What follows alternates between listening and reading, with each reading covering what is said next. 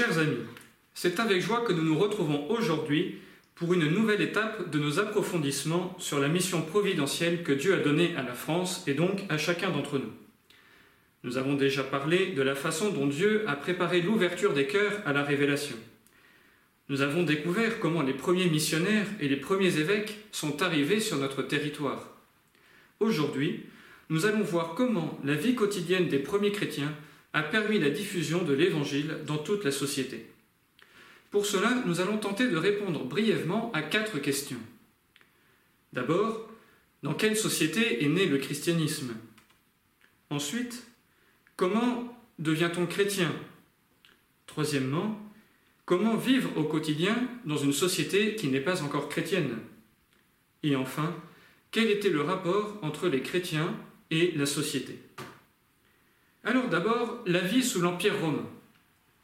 On pourrait résumer l'Empire romain ainsi. Paix, stabilité, grandeur.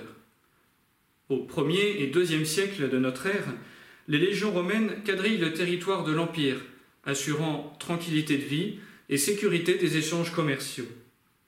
La loi romaine préserve de l'arbitraire et l'administration impériale respecte soigneusement les particularismes locaux. Les échanges commerciaux vont donc bon train, le long des fameuses voies romaines, ainsi qu'à travers la Méditerranée purgée de ces pirates. Avec l'arrivée des colons romains, spécialement dans les villes, c'est la mentalité latine qui se diffuse. D'abord la langue, évidemment. Si les lettrés connaissent encore le grec, qui est la langue la plus commune du bassin méditerranéen, le latin est de plus en plus employé. La langue gauloise, en revanche, est assez déconsidérée. Saint Irénée se forcera à l'apprendre, mais il utilisera avec beaucoup de répugnance, la considérant comme une langue barbare. En ce qui concerne le savoir, des villes comme Marseille attirent des étudiants du monde entier. Marseille est ainsi réputée pour son école de philosophie et pour sa faculté de médecine. Parlons un peu de l'aspect religieux de l'Empire romain. Sous l'influence des philosophes au 1er et 2e siècle de notre ère toujours, la dimension religieuse de la vie devient quelque chose de toujours plus rituel, extérieur, cérémoniel, sans besoin de correspondance intérieure. C'est donc une période où vont coexister les superstitieux et les sceptiques, une période où l'homme du peuple recherche un sens à sa vie, où la mort effraie, et où la religion d'État, et donc notamment le culte de l'empereur, ne sert qu'à maintenir l'unité de l'Empire. Ainsi, à Lyon, on va construire sur la colline de la Croix-Rousse un hôtel à la gloire de l'empereur Auguste. Chaque année, on célébrera avec faste l'anniversaire de la dédicace, convoquant des représentants des trois Gaules pour des jours de fête, de beuverie et d'orgie. Au cours de ces fêtes, on y donnait des jeux où les cruautés les plus, violentes succédaient aux concours d'éloquence grecque et latine les plus raffinés.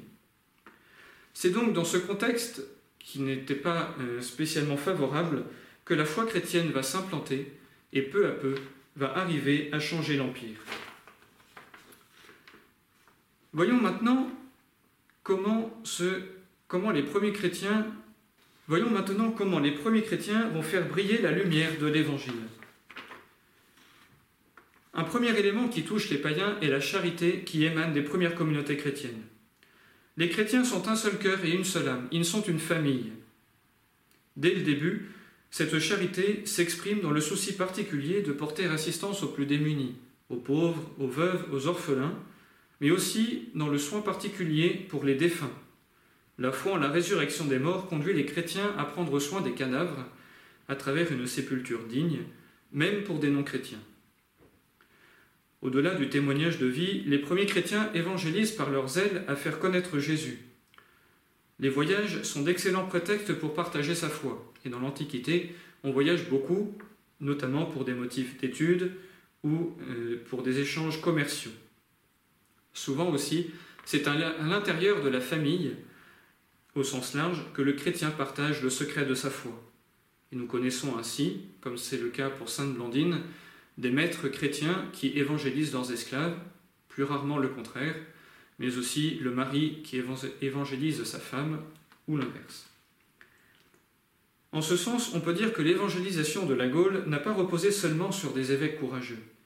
les efforts de ceux-ci ont été relayés par des communautés fidèles pour qui la foi était contagieuse et qui l'ont portée partout. Mais alors comment ceux-ci vivaient-ils dans un monde qui n'était pas encore chrétien? Habituellement, le chrétien commence sa journée comme le reste du monde, c'est-à-dire au lever du soleil. Il fait une petite prière et sort pour travailler. Il est important de noter que les chrétiens réhabilitent le travail, et spécialement le travail manuel. Les chrétiens vivent au milieu de la société, s'efforçant de la pénétrer des valeurs de l'Évangile.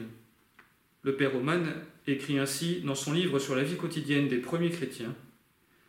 Ce qui frappe chez les chrétiens du deuxième siècle, c'est leur présence à la vie des hommes, dans les échoppes, les ateliers, dans les camps et sur les places publiques. Ils participent à la vie quotidienne et vivent comme tout le monde. Les païens connaissent parfaitement les chrétiens en vue de Lyon. Ils les rencontrent au terme, aux deux forums, l'un situé à l'emplacement actuel de Notre-Dame de Fourvière, l'autre sur le plateau de la Sarah. Au fil du temps, cependant, se pose la question de la compatibilité du travail avec la foi. Comment ne pas avoir de lien avec les idoles dans une ville où l'artisan travaille essentiellement pour le temple païen, où chaque carrefour a sa, statuette à saluer, et chaque corporation ses fêtes et donc aussi ses banquets? Même du point de vue de l'aménagement de son temps libre, le chrétien se retrouve en opposition à ses amis païens. Très vite, il n'est plus question d'aller au cirque, au terme, et encore moins à la taverne. Très tôt donc, les chrétiens vivent le martyr de la fidélité quotidienne. Si d'un côté, ils refusent toute compromission avec les idoles, de l'autre, ils ne veulent pas se replier dans des ghettos, conscients que le Christ doit être porté à tous. Concrètement, cela demandera à beaucoup de renoncer à un travail, d'accepter de se marier avec une personne qui est d'un rang social inférieur, pratique qui, aux yeux du droit romain, rendait le mariage nul, ou encore de renoncer à certaines amitiés. Cela conduira aussi les communautés chrétiennes à se soutenir les unes les autres, afin que personne ne se retrouve seul et sans ressources du fait de sa conversion. Soulignons enfin un dernier point vital pour la vie chrétienne, à savoir la liturgie. La vie chrétienne se nourrit en effet de la rencontre avec Jésus vivant à travers la célébration liturgique. Dès le premier siècle, le septième jour de la semaine a acquis la valeur de jour du Seigneur. Dans l'indifférence du peuple, les chrétiens se réunissent donc le jour du soleil, parfois très tôt, parfois à la fin de la journée, pour une célébration qui avait la dimension à la fois de l'action de grâce et de l'attente du Christ dans la gloire. L'endroit était souvent une maison privée ou bien un cimetière où, sous couvert d'être une association funéraire, on avait le droit d'organiser des cérémonies religieuses. La vie des premières communautés chrétiennes est en fait une révolution silencieuse par rapport à la mentalité de l'époque. La charité, la chasteté des femmes et des hommes, le mépris de la mort, la discipline de vie, la fraternité impressionnent les païens. Il n'est pas rare de voir côte à côte le dimanche le maître et son esclave. C'est ainsi que l'Évangile commence à changer la société. Disons justement quelques mots sur le rapport entre l'Église naissante et la société. Dès le début, le christianisme suscite de nombreuses calomnies. Il s'oppose à la religion officielle. Il refuse de rendre un culte à l'empereur. Les chrétiens sont donc des athées. Par ailleurs, on leur reproche de se désintéresser de la vie sociale et du bien de la société. On ne les voit pas au terme, on ne les voit pas au cirque. Loin de fuir le débat avec les sages de l'époque, les chrétiens s'engagent pour donner raison de leur espérance. Ce sera la période des pères apologètes dont on parlera peut-être plus tard. Et qu'il suffise de citer un nom, Irénée, le deuxième évêque de Lyon. Bien que chef d'une église jeune et peu nombreuse, le rayonnement de sa pensée dépassera largement les frontières de son territoire, contribuant à ancrer et à développer la réflexion chrétienne. La plus grande difficulté, cependant, pour les chrétiens, provient de l'imbrication typiquement païenne entre d'un côté la dimension religieuse et de l'autre la dimension politique. Face à cette situation, le chrétien tente de faire la distinction entre la loyauté envers la société, à laquelle il appartient, et les exigences du paganisme, qu'il refuse. Il veut être un citoyen modèle qui paie ses impôts, qui travaille, qui ne s'oppose pas au service de l'État, même par les armes, dès lors qu'il ne peut pratiquer sa foi.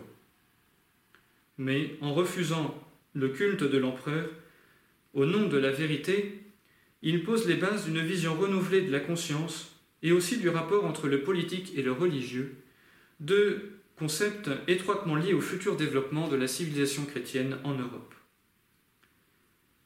Mais pour l'instant, si la tolérance officielle laisse aux chrétiens une certaine paix, elle les met aussi dans une situation instable, à la merci du moindre mouvement populaire qui verra dans les chrétiens le rôle, le bouc émissaire facile pour expliquer les malheurs qui surviennent.